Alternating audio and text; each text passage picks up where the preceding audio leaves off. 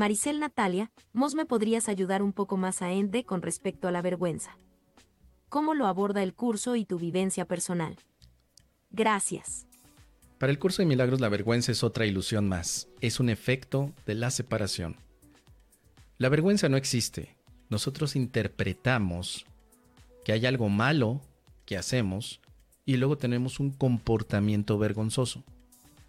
Los comportamientos vergonzosos parten de una idea de separación con el amor. No me amo y creo que lo que estoy haciendo está mal. Está mal, entonces qué vergüenza que descubran. La vergüenza también tiene ese enfoque de esconder algo. Qué vergüenza que descubran que soy homosexual. Qué vergüenza que descubran que todos los días me pongo borracho. Como una expresión de culpabilidad. Para el curso de milagros la vergüenza es un efecto de la culpabilidad. En realidad te sientes culpable. O te crees culpable, pero expresas comportamiento de vergüenza.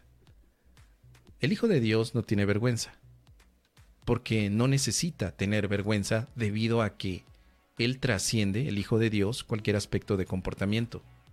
Somos espíritu. El espíritu no se avergüenza de nada.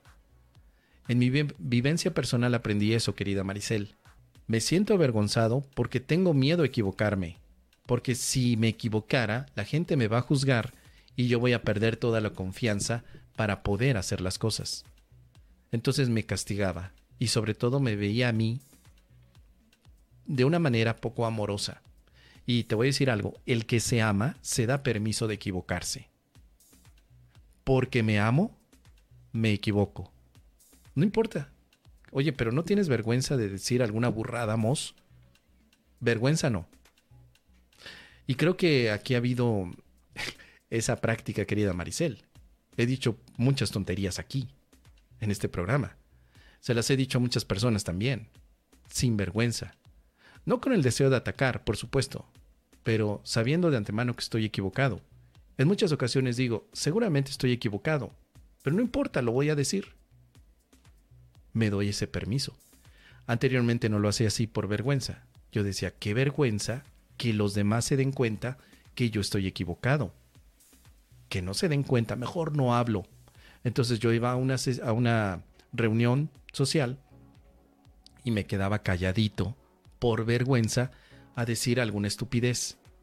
Hoy en día me doy permiso de decir más estupideces que certezas, precisamente porque al final me doy cuenta que no significa nada más que la oportunidad de pensar y extender algunos otros eh, otras opiniones que antes no hacía. Me doy permiso de equivocarme. Porque si me equivoco puedo practicar el perdón, puedo practicar la expiación que está hecho para eso, ¿no? Para deshacer los errores. Entonces, a ver, si yo ya tengo una herramienta para deshacer errores, ¿por qué voy a tener vergüenza en un error? Si no tuviera herramienta de deshacimiento de errores, entiendo que la vergüenza se tenga que mantener. Pero hasta el cansancio he estudiado que la expiación es el plan estratégico del deshacimiento de los errores y el curso de milagros tiene las 365 lecciones que te ayudan a practicar la expiación. Luego entonces, ¿por qué me voy a avergonzar?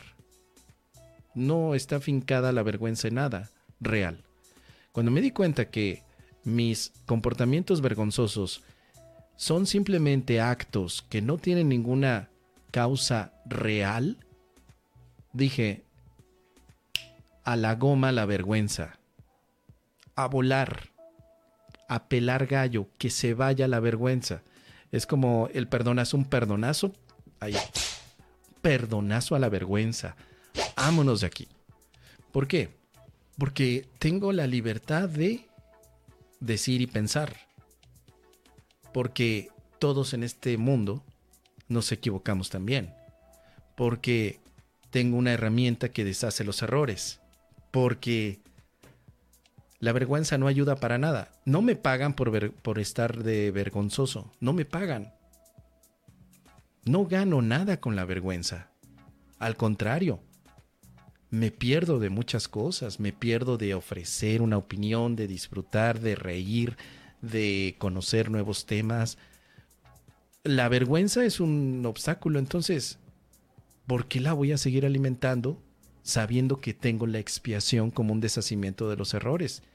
Así que, querida Maricel, un día me levanté completamente desnudo, bueno, desnudo mentalmente, por supuesto, y dije, hoy voy a cambiar, revisar bien mis maletas, sacar mis sentimientos y resentimientos todos Haré limpieza al armario, borraré rencores de antaño, borraré angustias que hubo en mi mente para no sufrir por cosas tan pequeñitas.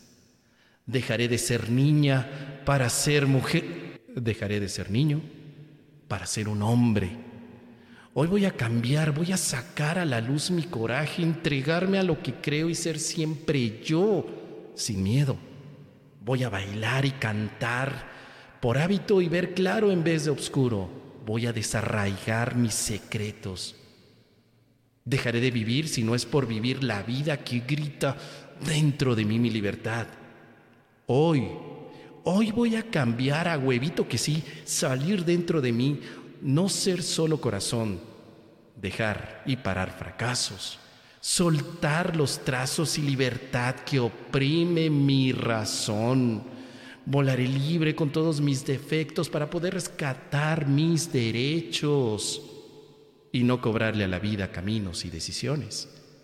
Hoy quiero y debo cambiar a huevito, dividirle al tiempo y sumarle al viento todas las cosas que un día soñé conquistar, porque soy mujer como... Perdón, eh, porque soy hombre, como cualquiera, con dudas y soluciones, con defectos y virtudes, con amor y desamor, suave como gaviota, pero felina como leona. Eh, no, creo que ya no. Suave como gaviota, suave como águila, suave como águila, no el águila, no, suave como, suave como colibrí, pero felina, no, suave como suave como, suave, suavecito, pero felino como un león, tranquilo y pacificador, porque soy practicante del curso de milagros, porque soy un maestro de Dios que no me llega ni a la altura, el mismísimo Kenneth Wapnick, pero al mismo tiempo ser irreverente y revolucionario, feliz, infeliz, realista y soñador, sumiso por convicción, más independiente por opinión, porque soy mujer. Perdón, eh, porque soy hombre, con todas las incoherencias que nacen en mí, fuerte, sexo débil, eh, sexo, sexo fuerte. Pero hoy voy a cambiar, revisar bien mis maletas y sacar mis resentimientos y sentimientos todos.